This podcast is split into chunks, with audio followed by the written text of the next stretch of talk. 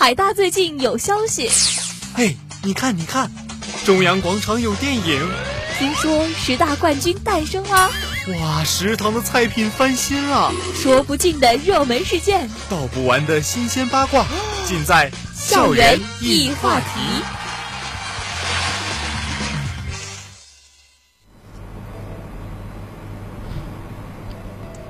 校园一话题，话说校园事。欢迎收听今天的校园一话题，我是主播博瑶，我是主播志民。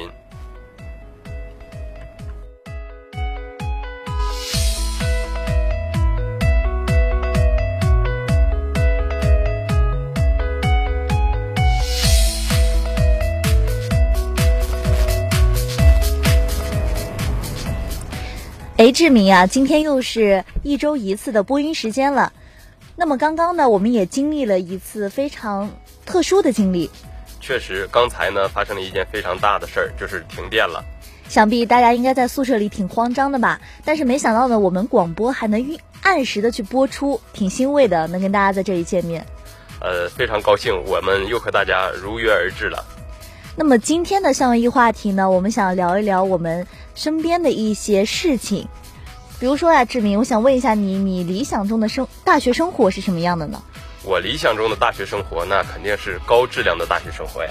比如说呢？比如说的，首先吃的好，第二住的好，第三学的好，最最重要的是就是身体要好。是的，我觉得就是不论在一些玩的基础上呀，或者是一些跟同学放放轻松的一些基础上呢，身体一定是要是最主要的一个部分。身体才是革命的本钱，才是最重要的。因为在之前呢，你说到身体，我想到了在之前的时候，我在宿舍楼底下跟小猫就是玩耍，结果就被小猫挖了，然后去打狂犬疫苗了。就那个时候其实挺慌张的嘛，因为它的指头也被挖出血了。啊，对对，因为。首先，我们都不确定这个流浪猫它身上是否有这些，呃，比如说狂犬病毒啊之类的。第二呢，是我们被抓伤之后呢，其实内心也是比较慌张的，而且皮肤还很疼，它害怕它感染。那么接下来我们要讲的这一个新闻，就是和这个小动物有关。啊，广东广州，呃，一所高校的操场上，突然窜出了一条小狗。这条小狗呢，是挣脱了主人的这个锁链。它在操场上对多名男生进行了追逐，嗯，其中有一名男生啊，被它追了之后，直接就跳上了篮球架。然后这个小狗呢，看追这个男生无望了，转而又向另一个方向追了另一名在操场中间的这个男生。这个男生被迫的被这个小狗追了足足有三分钟，最后无奈的跑上了这个领奖台，才幸免于被这个小狗咬啊。听到志明分享这件事情呢，首先第一点，我觉得非常好玩，因为我在抖音上也刷到过这样的视频，就是看到一个小狗在追着两名男生，然后两名男生还边跳然后边叫在那跑，其实挺挺好笑的，就是感觉。其实我们旁人看着是很好笑的，但是我觉得被追这两名男生，他的内心已经是惊恐万分了。是，想起来我小的时候，其实我跟我闺蜜，那时候在那个家里面的就是那种。花园呀，什么那样的奔奔跑，然后也会出现那种像路边的那种小狗呀，冲着我们叫，挺吓人的。说实话，哎，其实看到这这则新闻的时候，勾起了我童年的回忆啊。怎么说？因为我小的时候在农村长大嘛，所以说这个啊，这这一幕画面真的是历历在目啊。小的时候也经常淘气，再加上农村的这小流浪狗也多啊，经常就是被小狗追。小的时候还比较怕，我也被狗咬过。嗯，但后来呢，长大了之后。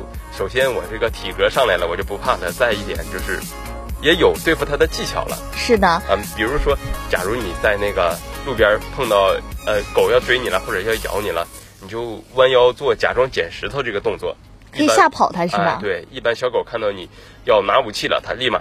扭头就跑。嗯，长知识了。志明说分享的这点，我觉得对大家很有用。因为我最近呢，在海大的校园里呢，也看到了很多流浪猫，甚至说是有一条像我们经常亲切的称为它学长的大黄狗。哦，那条大黄狗我知道，它是在这个水产楼附近，是吧？哦，对。嗯，那条大黄狗我经常看见它在这个路上。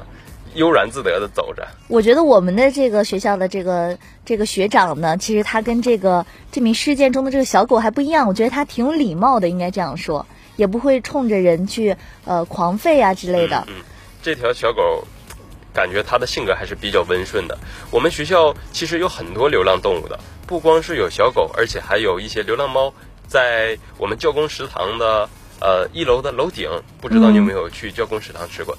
经常在晴天的时候，中午会躺着一排小流浪猫。是的，其实志明说的这些，我觉得我在这里也观察到了，志明其实是一个特别会观察生活的一个人。嗯嗯，那你要这么说，那我还要再给你炫耀一下啊！前一段时间我还在星海楼看到了流浪的小兔子。真的，我们这个节目就靠志明在这里给大家分享一些他看到的一些校园中的一些非常可爱的事物。那么大家呢也看到了这个事件中的这两名男生呢被小狗追着跑，所以说是我们这个其实，在笑的过程中呢也要去就是观察一下这个事件，所以说，所以说还是要啊不要在光顾着开心玩的同时忽忽视了安全问题。其实安全问题还是最重要的。就像博瑶之前因为。这个小流浪猫太可爱了，结果就撸上头了，被咬了。大家一定要就是，比如说像在跟我们海大的小动物在玩耍的时候，一定要去注意，比如说保护你的手呀，或者是拿袖子裹起来。其实我是怎么说呢？我第一次的时候玩小猫的时候，我是没有这个就是很有充分的这个被咬的经验，所以第一次我玩的时候。第一次我玩的时候呢，就会感觉，呃，我会把袖子包住手。第一次其实我的警觉已经放松了下来，因为他第一次没有抓我。但第二次的时候，我咬的时候我又看见他了，我就给他喂火腿肠的时候，其实就放松警惕了，就被他抓了一下，一下就流血了。其实流浪猫和我们家养的那些品种猫啦，或者是说从小在家养大的那种猫，它是还是有一定区别的。虽然它有的时候你看起来它很可爱、很温柔。但是它骨子里面是有一定的警惕性的，也就是说，你可能前一秒在摸它的头的时候，它很开心，但是你可能摸到它身体的某一个地方，它的警觉警觉性立马就来了，然后就回头咬你一口。是的，大家一定要在撸猫撸狗的时候一定要注意安全。所以在这则新闻中呢，我们也可以观察到一些校园关于这个猫狗的安排事宜，比如说呢，像大家就是最熟知的名校吧，也就是说清华。像我之前刷到过一则新闻呢，就是说他们校园里呢有很多流浪猫，然后呢有一个一名学生，他把这些流浪猫都收集在了一名，就是把他们的名字都都起了名，给各个流浪猫。一个编号，然后每个小猫都有自己的归属，而且在业余的闲暇时间，大家还可以去到这个申请去遛这些小猫小狗，或者是喂食。嗯，志明说的对。然后我还看到过清华做出那种 PPT，然后 PPT 上就有小猫的正脸照，还有它们旁边的名字。比如说，我就印象深刻的是一只，就比如花色很丑的猫吧，然后它叫什么呃斑点呀什么的，这些名字也很亲切。你说到了花色很丑的猫，我就想起了我自己的猫。嗯，其实我也养猫，我养了两只小猫，这两只小猫全是流浪猫。嗯，第一只小猫是我在江门捡的，第二只小猫是我在辽宁捡的。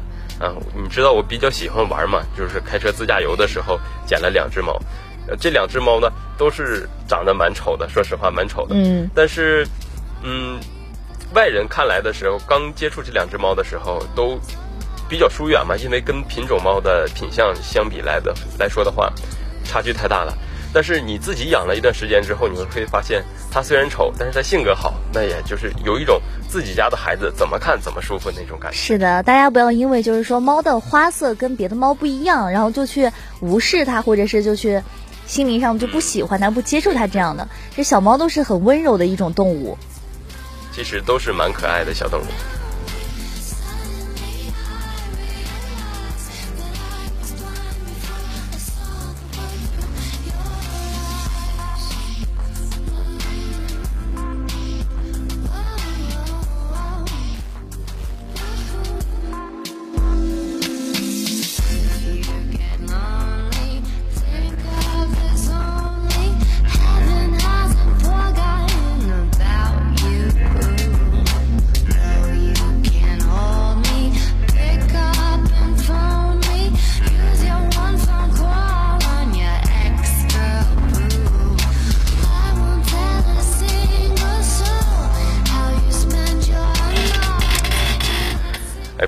刚刚聊到那个被狗追的这个男生啊，我想起了一个比较有意思的事，他被追了四分钟，狗都没有追到他，那说明他的体力还是非常好，跑得真快啊，连小狗都追不上。那么，他这个首先他没被狗咬，主要是他的这个身体素质好，所以说就给我们上了一课。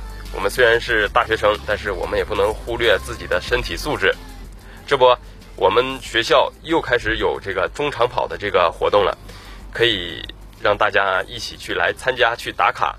这个学校在二零二二年十月二十二号到三十一号之间举办了这个“畅快跑，燃青春”为主题的海大第五届中长跑活动。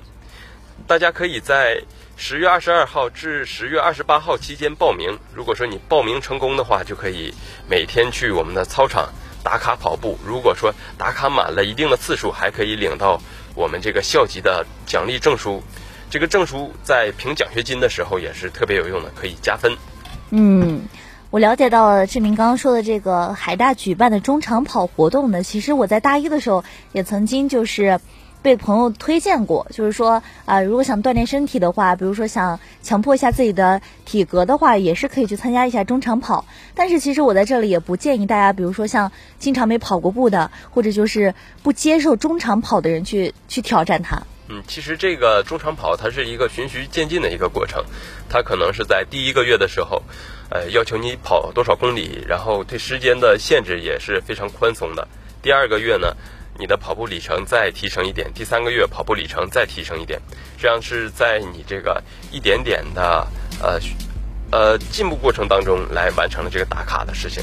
包括这一段时间，我们可以注意到我们学校的这个操场上，其实是有很多很多同学在坚持跑步打卡的。是的，因为最近呢，我在就比如说像西区体育场吧，嗯西区体育场的时候，我有一次就是我刷跑，我在西区体育场刷跑的时候，其实也看到，比如说像有一些业余的同学呀，或者有些专业的同学，嗯他们都会在操操场上进行跑步。有一些情侣呀，或者有一些两两结伴的一些室友呀，他们戴着耳机跑步的样子，也让我想起了，其实青春就是这么的简单？嗯，其实还是推荐大家去跑步的，没准跑着跑着就脱单了呢。你这个利用这个小心思来脱单，真是，哎，我昨天去操场的时候，我看到了一个比较有意思的事儿，嗯就是一个寝室，他有四个同学，然后呢，他们在跑步的过程中，采取了接力的方式，嗯。啊，一个人拿着四个手机先跑几圈，回来之后给第二个人，第二个人再跑。虽然说我们不提倡大家去这么做哈，但是相比于那些因为啊觉得这个中长跑距离太遥远了，所以说他们放弃跑步这些人的话，我觉得你还是可以有坚持下去的一个希望的。是的，说到这一幕，我又想到了，就是我自己在中长跑的时候也见到过这样的场景，但是我见的是一名同学揣着两个手机来跑步，就大家这种参与校园跑的方式真是千奇。千奇百怪。嗯，然后我看到有时候觉得哇，这个人真的很厉害啊，他发明这种方式。还是聪明的，体格好，然后还聪明。其实说说回来，我们真的是动起来总比不动强，因为我们现在的话，呃，我们不需要做太多的繁重的体力活，基本上都是一些学习，还有一些脑力方面的一些嗯工作。经常玩电脑、玩哎手机，对对对，很多同学就是忽略了自己的这个身体锻炼问题。就像我，我在大一的时候，嗯我上了一年之后，我体测跑步的成绩掉到了四分半。哦嗯，，后来的话，我就觉得自己的身体素质降的太多了，因为跟高中相比来说的话，真的是落差太大了。我跑就是做完体测的时候，回到寝室，呃，上气不接下气，然后有一天的时间是没有缓过来的是不是也感觉自己的自己的年龄也变老了？啊这样，突然感觉自己老了。后来我就嗯开始坚持健身锻炼，到大四的时候，我的跑步成绩是，呃，三分三十多秒，一千米。很高了。啊现在啊，我觉得是蛮高的了，甚至超过了我初中时候的这个成绩。而且我是不经常跑步，我做健身竟然跑步成绩也有所提高了。而且我发现我做完体测的时候，我竟然还有精力去健身房健身。我觉得这个是对自己的体力提升真的是蛮大的。嗯，大家一定要就是在跑步过程中呢，其实我们是推荐大家去跑步的，但是一定要在跑步之前呢进行热身，因为我就是这样的例子，我跑步的时候没有热身，他就抽筋了这样的。嗯这个博瑶既是这个撸猫的时候这个反例，又是跑步运又是动的时跑步运动的时候。反例，就是我真是一个活生生的例子。大家一定要对注意，格外注意自己的身体健康。其实呢，我在接触跑步的时候，也是因为我们这个大一刚开始的校园跑。当时我大一刚进校的时候，我听到有校园跑这个，我整个人是崩溃的，因为我不想运动。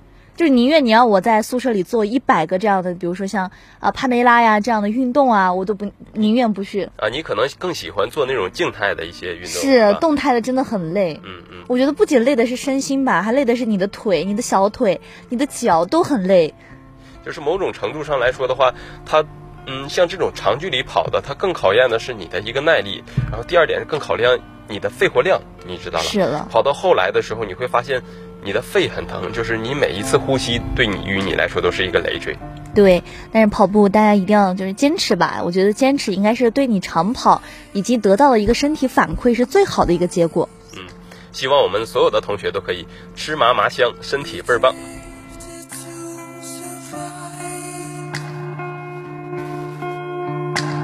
I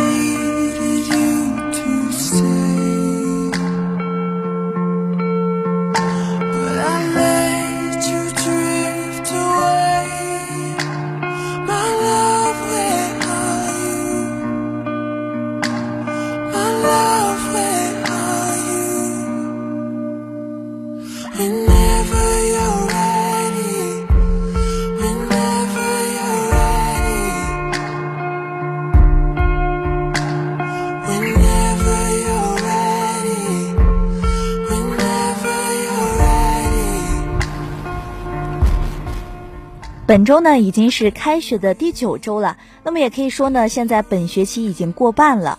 我最近发现一个事情啊，就是去图书馆学习的同学也渐渐的开始多了起来。确实，这个事情我也发现了，经常的是可以看到图书馆里里面就是座无虚席的这种，哎，这种人山人海的这种场面。嗯，我也想了一下，这是怎么回事？学习的同学突然变多了呢？后来我结合这个日期这么一想，发现这个马上一马上四六级了，二考研的同学也开始筹备考研了，第三可能是也快到期末了。期末了，因为我最近也在做那种期中、期末作业。其实志明还忽略了一点，就是我们最近马上也要开始普通话测试了。啊，就是说明我们这个第一学期的下半学期还是有蛮多比较重要的考试的。我有的时候看到我们海大的人很轻松很自在，但是我觉得这样轻松的场面呢，跟比起来像图书馆沉闷的场面，大家都在埋头苦干的时候，我觉得大学真的是有有苦有乐吧，真是乐与苦它是并肩齐战的。是的，就是在同一个环境里面，不同目的的人，他所做的事情，包括他的心情，或者是说他的状态，和其他人是可以说是有天壤之别的。我这个人吧，就是有的时候比较懒惰。然后我最近也是报名了四六级，但是我还是没有开始复习。我想的是，就四六级前两周，我去冲冲刺一下吧。我觉得这种行为大家还是不要采取了，还是好好背背背背单词吧。嗯，单词其实是一个长久的事情，呃，要坚持背。然后呢，你有一定的词汇基础量，才有可能在你考研啊，这就是这个考四六级前几天冲刺的过程中，有一点点的希望。那志明，照你这样这个经历这么经验的话，你肯定能考过这种四六级吧？呃，我，你可别这么说，我这个四级也是考了蛮多次的。嗯，就像我之前在收集这些新闻的时候，就看到了一个比较搞笑的一个评论，也是一个大学的一个同学他所发的评论，他跟其他同学说，四六级不考也罢，不用着急，像我考了两年都没考过。真的是这样的评论，真是很多。嗯，确实，但是他最后呢，他只是这么说一说，最后呢，我觉着他也是偷偷的跟大家一起卷起来了。有些人像学霸一样，他们表面上其实看起来都说啊，这题就这么做，这题我也不怎么会，但是背地里大家都在努力的学习。嗯，所以你看，博瑶在这里给大家敲响了一个警钟，不要以为周围的人都不学习，其实他们都在偷偷的学。所以呢，你也要开始学习了，注意开始学四六级了。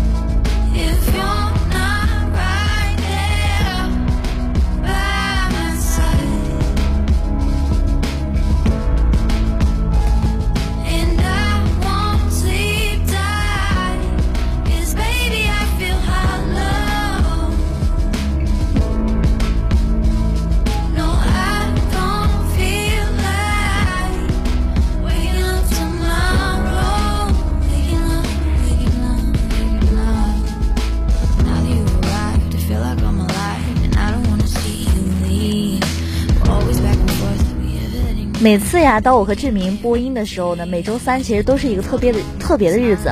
最近呢，又迎来了双十一的这种购物购物期吧，应该说是。现在这个购物节推迟的越来越前了。现在十月二十六号就开始双十一的预热了。最近呢，我也是刷到了很多朋友圈里在发那个李佳琦的直播间。我我其实也在找他这个直播间入口在哪。那我看到抖音，抖音上没有。其实最后我发现他在淘宝里面直播。进去之后发现是一千多人，一亿人，很多，非常多。我前两天也听说了，说李佳琦直播的时候，所有东西都卖卖光了。嗯。但是我这个人是不太喜欢嗯购物的，或者是说我是买到什么东西，我想起来我就买，不会那个在双十一的时候去买一大。男生肯定没有我们女生像购物。这这个话题其实我是最有发言权的，因为我们女生，比如说像囤化妆品呀，还有囤面膜，及囤囤一些用的东西，其实在双十一是最划算的。但是我最近发现这样一个事情啊，就是一名女生她想去在双十一买一个高档化妆品，已经超过她的能力承受范围了。是的，她的其实她生活费并没有那么多，但是她却进行了这样一种借款、这种贷款的这种行为，选择了贷款去满足她的虚荣心，是这个行为是吧？是的，所以她进行这样一个行为呢，去进行双十一购物非常不可取。嗯，其实我们这个同学。本身说他的这个消费能力就不高，然而他却为了买一些他不是他超过预期的这种，嗯，不是他所所在的这个承受范围内的一个化妆品，就选择了这个贷款。那么我觉得他可能是刚买到这个化妆品会开心一段时间，那么接下来令他最痛苦的是就是还款，对利息利息越来越高这种的这个行为。在经历了这样大学生，就是比如说像这种贷款买化妆品的这样热潮呢，其实我们也可以看到，往年的双十一呢，其实都有这样的例子。嗯，有那种来双十一想买东西，结果被骗钱的；有那种双十一想买东西的，但是比如说像是呃，反正就是各种很奇怪的事情吧，大家还是不要采取的好。呃，说到这个双十一买东西这个钱的问题啊。我在微博上刷超话的时候，看到了一个女生在学校，她他们学校超话的留下的帖子。她说学校什么时候发奖学金？什么时候发奖学金？一直在问。说她的那个尾款商家已经开始催了。是的，每年双十一我们都会看到，大家付定金的时候是很开心的，但是付尾款的时候，随之而来的也是那样一种，就是想着以后要过苦日子了，以后要吃泡面了。不光是清空了这个购物车，而且随之而来的也是将钱包也清空了。是的，就像我们学校这个就是非常机智，学校奖学金发是在双十一结束以后再发奖学金。啊，你不说这个我都没有想到，确实是这样。学校领导的良苦用用心。那么在节目的最后呢，今天我们也是总结了一下我们节目所聊的什么，就像志明刚才在节目刚开始提出来的一样，我们聊了我们的身体健康，聊了我们的一些衣食住行方面的各个重要的东西，是的，尤其是我们的健康。最后呢，其实我们也在前面点到了一点点学习的事情，就是大家注意报名时间已经过去了，然后大家现在随之而来注意的就是什么时候考试，什么时候普通话测试，一定要去把握这个时间。然后在双十一期间呢，大家也不要去就是理性消费吧，不要去剁手购物，不要冲动。如果说你可能，呃，要买的这个东西，呃，你一冲动买了，但是买到之后你会发现对你的这个用处并不大，对你的提升也没有那么多，所以还是呼吁大家理性消费。在这里呢，我和志明呢也祝大家吃好玩好，身体最好。那么今天的节目到这里就要结束了，我是主播波瑶，我是主播志明。我们下期再见。